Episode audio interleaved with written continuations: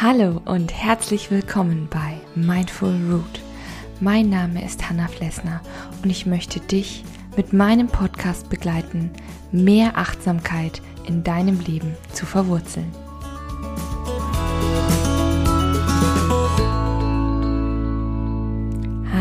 Und guten Morgen zu einer weiteren neuen Folge 5 Minute Morning Coffee. Ja, es ist früh am Morgen und heute habe ich einfach nur einen stinknormalen Kräutertee neben mir auf dem Tisch, aber der tut auch manchmal ganz gut und ist wärmend und man braucht mir auch manchmal eine Abwechslung. Ja, worum geht es in der heutigen Folge? Ich glaube, ich habe noch gar nicht gesagt, dass ich es total schön finde, dass du da bist. Und ich hoffe, du hast es dir gemütlich gemacht und äh, ja, bist auch irgendwie schön entspannt, hast ein tolles Getränk neben dir. Heute geht es in dieser Folge um das Thema Minimalismus, habe ich beschlossen. und zwar ähm, meine Erfahrungen mit Minimalismus. Ich habe es vielleicht schon das ein oder andere Mal in diesem Podcast angedeutet, dass wir ja relativ also in der Tendenz minimalistisch leben. Auf jeden Fall viel minimalistischer als früher. Und ich finde es ganz interessant, das mal ein bisschen so Revue passieren zu lassen, also ein bisschen zu gucken, weil ja, wir haben vor ein paar Jahren überhaupt nicht minimalistisch gelebt. Und das war für uns wirklich auch so ein Prozess. Es war nichts, dass man so einen Schalter umgelegt hat, sondern man ist wirklich so ins Nachdenken ge geraten und tatsächlich sind wir über das Buch Marie Kondo Aufräumen leicht gemacht darüber gekommen. Marie Kondo ist ja, denke ich mal, heutzutage bei manchen schon ein Begriff. Und wir haben das Buch auch komplett durchgelesen, mein Mann und ich, und haben da mal so ein paar Sachen, so ein paar Methoden aus dem Buch ausprobiert und das ist wirklich total krass, wenn man sich dann vor Augen führt, was man eigentlich wirklich alles besitzt, ja. Und von dem, was man alles besitzt, wie wenig man dann eigentlich tagtäglich benutzt, ja.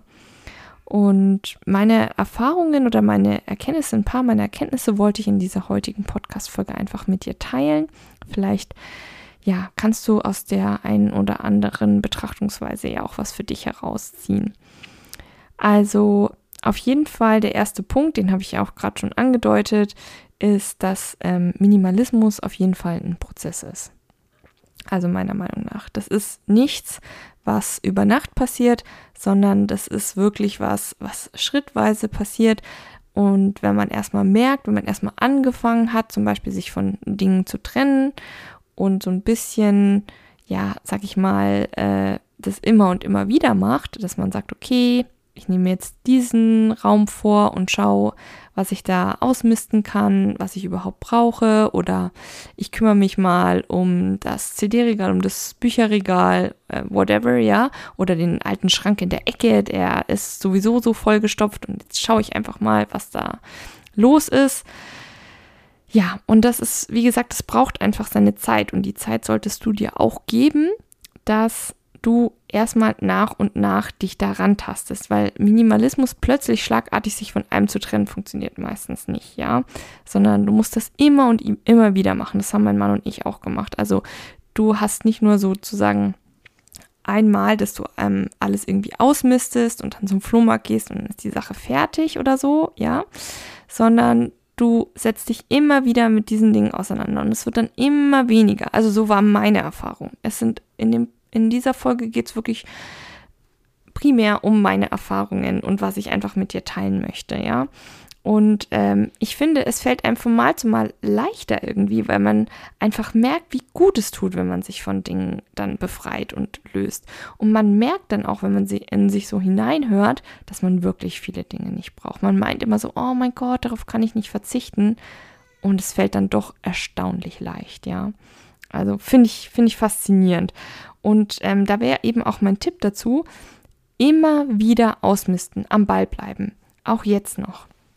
Ähm, obwohl wir schon eine Weile un, also sag ich mal, minimalistischer leben. Ich glaube, es gibt ein gigantisch weites Spektrum von Minimalismus und ähm, viele würden sagen, wir leben überhaupt noch nicht minimalistisch. ähm, was ich auch vollkommen und ganz verstehe. Ich glaube auch eher, dass ähm, wir so in die Richtung tendieren oder uns daran orientieren oder inspirieren, ja. Dass wir sind ja auch zum Beispiel sind wir ähm, von einer Wohnung in ein Haus gezogen, was kleiner ist als unsere Wohnung. Ja, also wir haben uns verkleinert, als wir in ein Haus gezogen sind und nicht vergrößert, wie das die meisten machen. Das ist zum Beispiel für mich so ein ganz, ganz großer Schritt gewesen. Und natürlich mit dieser Verkleinerung muss man sich von vielen Möbeln trennen, muss man sich von vielen Gegenständen trennen. Und jetzt, wo wir in einem kleineren Haus wohnen und auch noch ein Kind bekommen haben, muss man erst recht genau gucken, was möchte ich bei mir haben und was nicht. Ja, da muss man einfach immer wieder dahinterher sein. Ja, und gerade mit Kindern, die dann vielleicht auch noch Spielzeug und alles Mögliche mit sich bringen, muss man dann erst recht noch schauen. Aber dazu mache ich auf jeden Fall demnächst noch eine neue Folge Minimalismus mit Kindern. Also falls sich das auch interessiert, kommt auf jeden Fall in den nächsten Wochen auch eine Folge raus. Ja, und was ich noch für mich gelernt habe, ist, je weniger Stauraummöbel und Ablagefläche du hast, desto besser für den Minimalismus oder für das Weniger ist mehr, auch besser für das Chaos übrigens. Also ich finde nämlich, je mehr Sachen du hast, desto mehr kannst du natürlich auch Chaos um dich herum schaffen, Unordnung um dich herum schaffen. Wenn du weniger Sachen hast und alles hat dann auch noch seinen festen Platz, das ist schon mal richtig geil, ja. Und wir haben auf jeden Fall festgestellt, wenn du einen großen Schreibtisch hast oder viele Schränke hast, ja, viele kleine Tischchen, Du neigst dazu, jede Menge Kram dort abzuladen, ja. Hier mal eine Zeitschrift, da dann nochmal Stifte, der Kalender, dann was weiß ich was, ähm, noch den Pulli, die äh, Ladekabel fürs Handy, also irgendwelche Tassen, wo du deinen Kaffee, deinen Tee drin hattest und das wird alles zugestellt, ja, weil einfach die Fläche da ist. Und genauso ist es mit Schränken. Schränken sind, Schränke sind quasi für mich wahre Nester, wo sich richtig Grusche-Ecken und unnötiger Krimskrams sammelt, ja. Und dann guckst du da mal rein und denkst dir so, okay, da habe ich einfach alles Mögliche reingestopft. Und es ist ja schön verborgen, weil natürlich die Schranktüren und die Fächer drüber sind und das Ganze so verdecken. Und nach dem Motto, hm ich sehe es nicht, also ist es auch nicht da.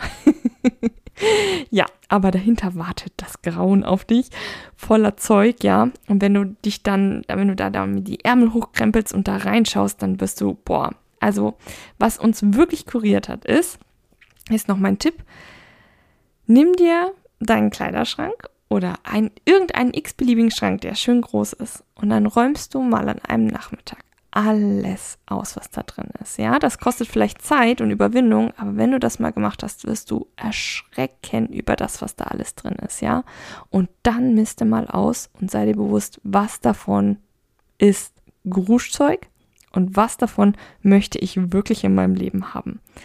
Und das muss man eigentlich immer wieder machen und sich immer wieder vor Augen führen. Und das ist total krass. So, und mein letzter Tipp sozusagen oder mein letztes Learning aus, äh, von diesem Minimalismus, was ich dir heute in der Folge mitgeben möchte, ist Funktionsmöbel. Also gerade wenn du dich verkleinerst oder auch generell einfach ähm, bewusster deine Sachen vor dir haben willst, finde ich Funktionsmöbel einfach der Wahnsinn. Weil du kannst auf kleinem Raum wirklich alles effektiv ausnutzen, ja, und sparst dir einfach viel.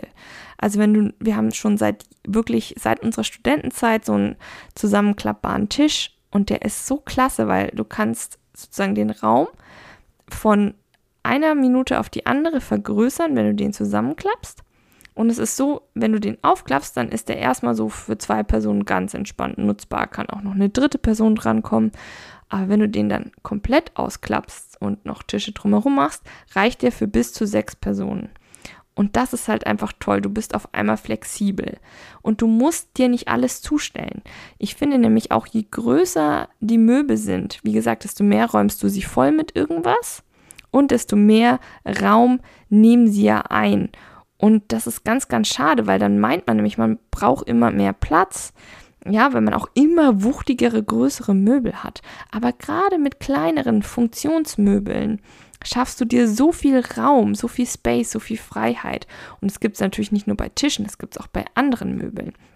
Und wenn man sich da bewusst für ein, zwei Möbelstücke entscheidet, die sowas können, das ist Wahnsinn, was das ausmacht. Ja, wir haben jetzt ja, wie gesagt, auch zum Beispiel ein Stauraumbett, ein Funktionsbett und das ist so wunderschön und du kannst ganz bewusst deine Sachen dort sortieren und weißt genau, wo was ist. Das finde ich total klasse.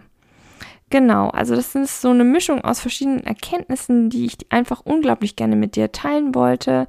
Wenn dich das Thema interessiert, wie gesagt, ich bringe immer mal wieder so eine Folge zum Thema Minimalismus, minimalistisch leben. Und ich finde, man muss das Ganze ja auch nicht auf die Spitze treiben, man muss das ja auch für sich selber entscheiden. Ne?